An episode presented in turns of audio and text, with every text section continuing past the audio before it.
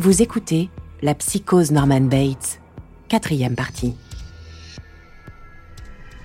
À la fin des années 50, fasciné par les mécanismes de l'inconscient, Alfred Hitchcock trouve en Norman Bates le personnage qui va cristalliser toutes ses obsessions. La folie, la frustration sexuelle et la violence meurtrière. Des obsessions qui vont faire écho avec celles du grand public. À l'époque, les théories freudiennes sont furieusement à la mode. Tout le monde ne parle plus que du fameux complexe d'Oedipien, le désir inconscient d'un enfant de coucher avec le parent du sexe opposé. Hitchcock a pris pour la première fois comme héros de son film un héros uh, psychotique. Patrick McGilligan, biographe d'Alfred Hitchcock. On ne voyait ça que dans les films de série B, où ces personnages un peu schizophrènes existaient déjà. Mais de donner vie à un tel personnage, séduisant en plus, et d'en faire le héros d'un film grand public, c'était historique.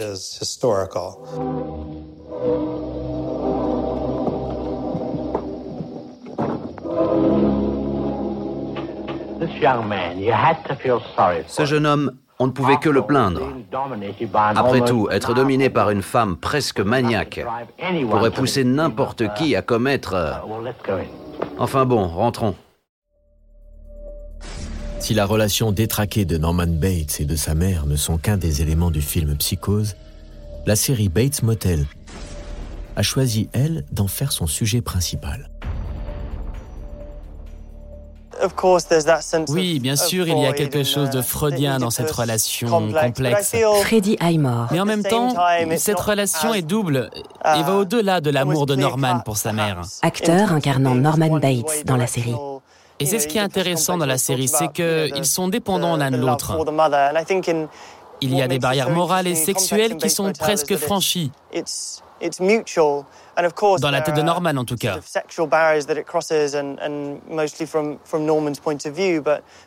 Mais il y a cet extraordinaire lien qui les lie et qui va bien au-delà de l'amour de Norman pour sa mère.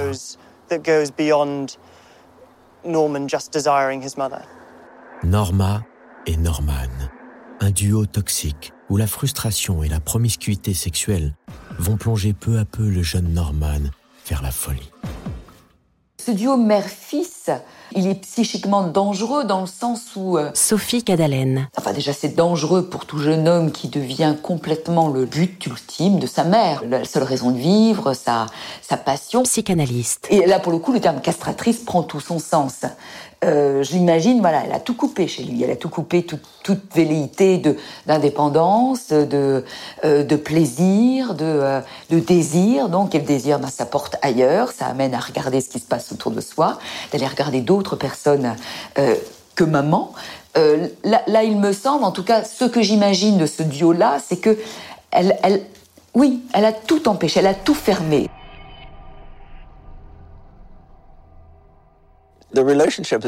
C'est incroyablement complexe uh, cette relation. Justice Green, producteur de Bates Motel. Et c'est compliqué de savoir qui est le plus perturbé des deux, Norma ou Norman, ou tout simplement les deux. C'est complexe car c'est une mère aimante, mais manipulatrice. Et la relation est presque incestueuse. Par exemple, il y a une porte qui sépare leurs deux chambres.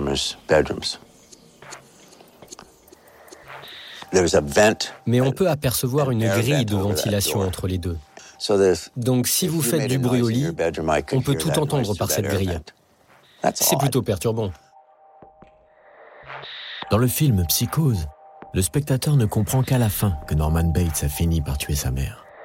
Mais pétri de culpabilité, il l'empaille pour se donner l'illusion de sa présence. Cette tête empaillée, monstrueuse, que l'on peut encore observer au musée de la Cinémathèque à Paris, est à l'image de ces animaux figés dans le temps que l'on peut voir dans chacune des pièces de la maison des Bates. La taxidermie, un autre symbole dont la série Bates Motel s'est emparée.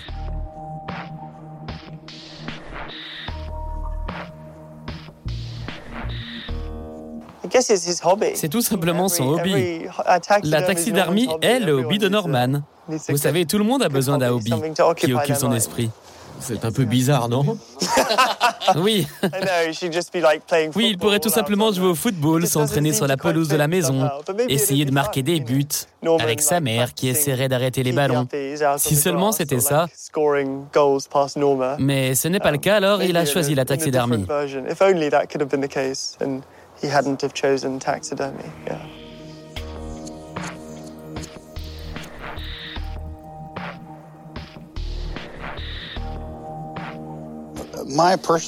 J'ai ma théorie sur euh, Norman et sa passion pour la taxidermie. Mark Freeborn. Norman est obsédé avec ça, car c'est une âme solitaire. Chef décorateur de Bates Motel. Il a trouvé un hobby qui lui permet d'avoir un contact avec des êtres de chair.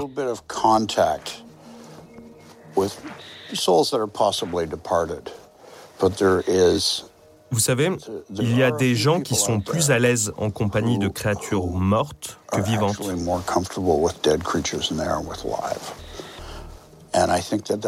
Et c'est l'esprit de Norman. Il sait que ces créatures empaillées ne vont pas lui faire de mal. Sa première taxidermie, c'est un chien qu'il a trouvé écrasé sur la route. Donc dans un sens, il a sauvé cette créature. En l'empaillant, Norman Bates sauve sa mère, la rendant immortelle. Il développe alors une triple personnalité. Dans les livres, les séries ou les films, il se prend tour à tour pour l'adolescent amoureux de sa maman, pour sa mère, puis pour le Norman adulte qui tente tant bien que mal de tenir son motel. La facette la plus normale de sa personnalité. Norman est fascinant car, au départ, en surface, c'est un garçon très doux. Patrick McGilligan. Uh, Il a un cœur aimant. Il veut avoir une vie accomplie, une vie meilleure que celle de ses parents. Uh, Mais il ne peut pas. Quelque chose est cassé en lui. Il reste toujours des zones d'ombre chez Norman Bates des zones d'ombre qui ne demandent qu'à être explorées. Son esprit dément et torturé continue de voyager dans le temps. Il y a beaucoup de questions restées sans réponse. On n'a pas encore tout dit sur Norman, notamment dans la série. Le nom de Norman Bates a traversé les époques. Sans lui, pas de Fight Club, de Black Swan ou d'anti-héros schizophrènes et meurtriers. Il y a peu de personnages de fiction que le public identifie immédiatement et à qui vous pouvez demander dans la rue qui est Norman Bates et qui vous répondent sans réfléchir. Je ne dis pas que tout le monde le sait, mais une grande majorité le connaît. Ça montre sa renommée et quand Anthony Perkins est mort, je suis sûr que les journaux ont titré Norman Bates est mort. Norman Bates a survécu à son interprète principal et continue à vivre en ce moment sous les traits de Freddie Highmore.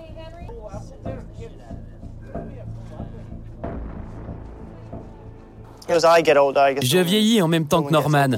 J'espère um, juste ne pas finir comme lui. Le sourire de Norman Bates reste légendaire. Et il est à parier qu'il n'a pas encore tout à fait dit son dernier mot. Vous venez d'écouter un épisode de Criminel. Si vous avez aimé ce podcast, vous pouvez vous abonner sur votre plateforme de podcast préférée et suivre Initial Studio sur les réseaux sociaux.